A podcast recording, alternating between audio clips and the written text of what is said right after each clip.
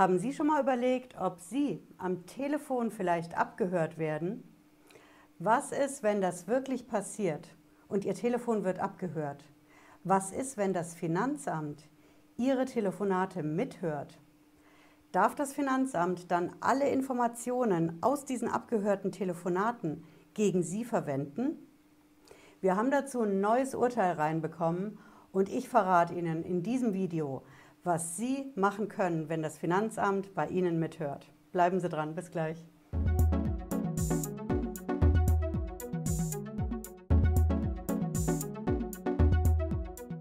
Hallo, ich bin Patricia Lederer, ich bin Rechtsanwältin in der Frankfurter Steuerrechtskanzlei Lederer Law.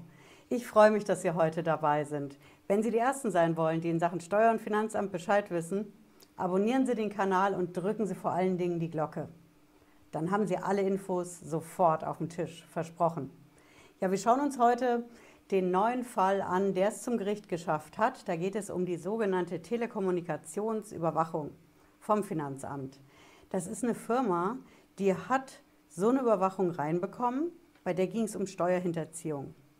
Es geht genau genommen um die Biersteuer. Die soll hinterzogen worden sein. Und das Finanzamt hat dann gesagt, okay, wir ermitteln, und wir machen jetzt eine Telefonüberwachung, damit wir noch mehr Beweise sammeln können. Ne? Finanzamt macht das natürlich nicht selber. Das läuft so ab, das Finanzamt ermittelt und sagt dann, es will diese Telefonüberwachung. Als nächstes geht das Finanzamt zur Staatsanwaltschaft und sagt, Leute, wir brauchen einen Beschluss vom Gericht, dass wir das Telefon überwachen dürfen. Und die Staatsanwaltschaft, die geht dann zum Richter und sagt, wir wollen gerne diesen Beschluss, eben dass das Telefon abgehört werden darf. Hm? Soweit, so gut, aber ich verrate Ihnen, wie das in der Praxis genau abläuft. Einer schreibt vom anderen ab. Es ist ein reines Copy und Pasten. Das Finanzamt ist das Erste, was einen schriftlichen Vorgang schafft. Ja, die ermitteln und schreiben einen Bericht.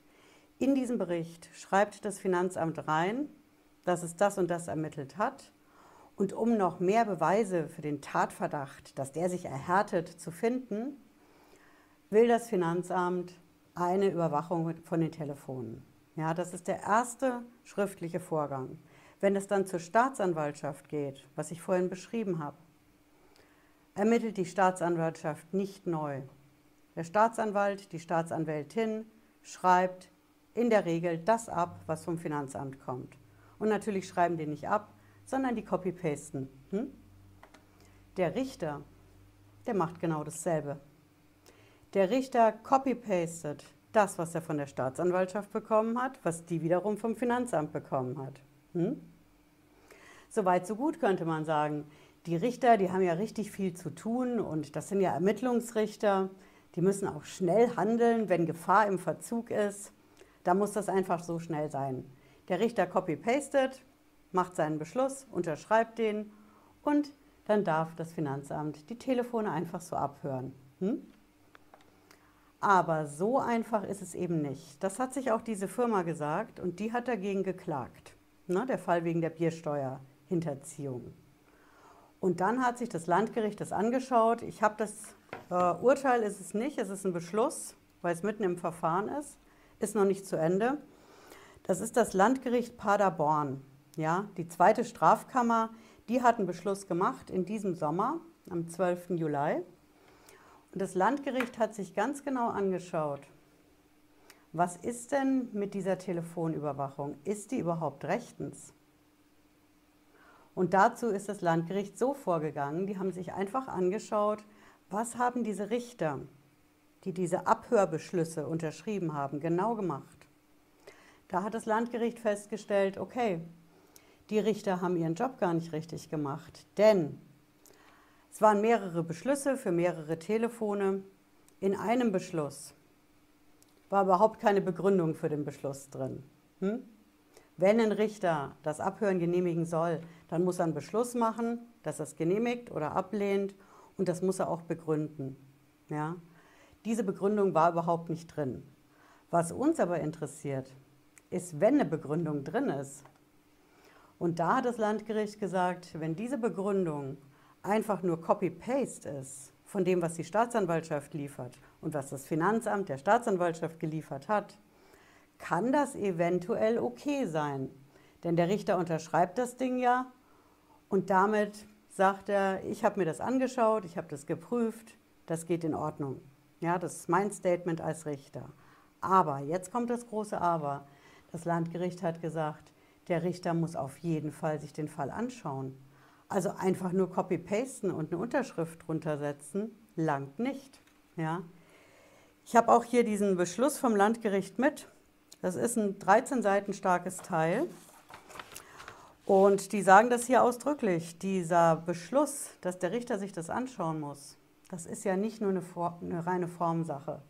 Ja, dass ein Richter einen Abhörbeschluss, einen Durchsuchungsbeschluss bei uns in Deutschland machen muss, bevor dann abgehört oder durchsucht wird. Das hat einen guten Grund und das nennt sich der sogenannte Richtervorbehalt. So nennen wir, wir Juristen das. Der Richtervorbehalt, der besagt einfach, es kann nicht jede Behörde einfach so losziehen und eben mal abhören oder durchsuchen, sondern dafür braucht es einen Beschluss von einem Richter oder einer Richterin. Und deswegen heißt das Ding Richtervorbehalt. Also es braucht diesen Beschluss auf jeden Fall, aber der Beschluss darf kein reines Copy-Pasten sein. Es muss eine Willensbildung beim Richter zu sehen sein. Denn seien wir mal ehrlich, auch wenn die Gerichte und die Richter am Gericht unter extremem Druck oft stehen und viel zu viele Fälle und Akten auf dem Tisch haben, so ist doch der Eingriff, über den Sie da entscheiden, das Abhören von Telefonen oder auch die Durchsuchung von Wohnungen, Geschäftsräumen, ein schwerwiegender Eingriff in die Grundrechte der Betroffenen. Und deswegen einfach mal eben im Fließbandverfahren mit einem copy-gepasteten Beschluss die Sache abzufrühstücken, das geht halt auch nicht. Und da hat das Landgericht Paderborn klipp und klar gesagt, der Richter muss sich den Fall genau anschauen. Was spricht dafür, dass es einen Tatverdacht gibt? Ist dieser Tatverdacht überhaupt schon mal begründet? Und macht es Sinn, dass man da weiter Beweise ermittelt durch eben zum Beispiel das Abhören von Telefonen? Aber das ist eine Willensbildung, eine Urteilsbildung, die der Richter machen muss und er darf es nicht im Serienverfahren abfrühstücken. Denn die Grundrechte, in die das ganze Ding einschneidet, sind extrem schwerwiegend. Ja, das ist das Recht auf die informationelle Selbstbestimmung. Grundrecht Number One. Hm? Und Grundrecht Number Two, natürlich die Vertraulichkeit der Telekommunikation. Ja, wir müssen uns alle darauf verlassen dürfen, dass unsere Telefonate vertraulich sind und bleiben. Wenn also in diese Grundrechte ein Eingriff gemacht wird, dann muss ein Richter in aller Ruhe darüber entscheiden und er muss das Für und Gegen abwägen. Nur dann ist dieser Grundrecht Grundrechtseingriff überhaupt gerechtfertigt. Hm? Ja, jetzt werden Sie wissen wollen, was steckt denn noch drin in diesem Beschluss? Ne? Es klingt ja schon so, als kommt da noch was, Frau Lederer. Ja, da kommt noch was. Ganz am Ende sagen die Richter das, auf der allerletzten Seite. Wenn also so ein Fall passiert, ja, das Telefon wird abgehört, dann erlangt das Finanzamt daraus ja Erkenntnisse, Beweise. Wenn jetzt dieses Abhören auf einem Beschluss basiert, der nicht korrekt ist, so wie ich es geschildert habe, ne? Copy-Paste, Richter hat es einfach durchgewunken, dann habe ich zwar einen Beweis, aber als Finanzamt darf ich diesen Beweis nicht benutzen. Das ist das sogenannte Beweisverwertungsverbot, so nennen wir das in der Steuersprache. Okay, dann habe ich diesen einen Beweis ausgemerzt, so weit, so gut. Aber das Besondere am Abhören von Telefonaten liegt ja darin, dass diejenigen, die abhören, daraus weitere Infos gewinnen. Zum Beispiel, Sie lernen die Gesprächspartner von Ihnen kennen. Hm? mit wem Sie am Telefon sprechen, die Kontakte.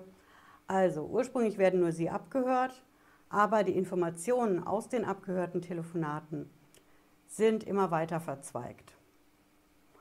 Und dann, in diesem Fall, ist das Finanzamt hingegangen und hat gesagt, okay, das ist interessant, da observieren wir doch mal. Hm? Und genauso wie beim Abhören, Finanzamt macht das nicht selber, die lassen das machen. Und daraufhin sind Geschäftspartner von dieser Firma wegen der Biersteuerhinterziehung observiert, also beobachtet worden. Und da sagt das Landgericht Paderborn, klipp und klar, so geht's nicht. Wir haben hier einen Beschluss von einem Richter, der ist schon mal fehlerhaft. Der ist nicht in der Welt. Dieser Beschluss ist falsch, der Richter hat sich keine Meinung gebildet. Abwägungsentscheidung darf überhaupt abgehört werden. Wenn ich dann eine Erkenntnis aus dem abgehörten Telefonat habe, über einen Kontakt, einen Geschäftspartner, den ich daraufhin auch abhöre oder observiere, dann darf ich das nicht. Und bedeutet im Endeffekt, die Beweise aus dem Abhören darf das Finanzamt nicht verwenden und genauso wenig die Beweise aus dem Observieren wegen dem abgehörten Telefonat. Hm? Das ist dann ein umfassendes Beweisverwertungsverbot und dann muss man natürlich im Prozess schauen, wie viele Beweise für die Hinterziehung der Biersteuer bleiben denn dann noch übrig. Denn das Abhören fliegt hinten runter und das Observieren genauso. Hm? Ja, ich hoffe, Sie haben was mitgenommen heute. Wenn Sie wollen, hören Sie noch mal einen Podcast rein zur Sendung und wir sehen uns spätestens wieder am Freitag 18.30 Uhr. Bis dahin, bleiben Sie gesund. Ciao.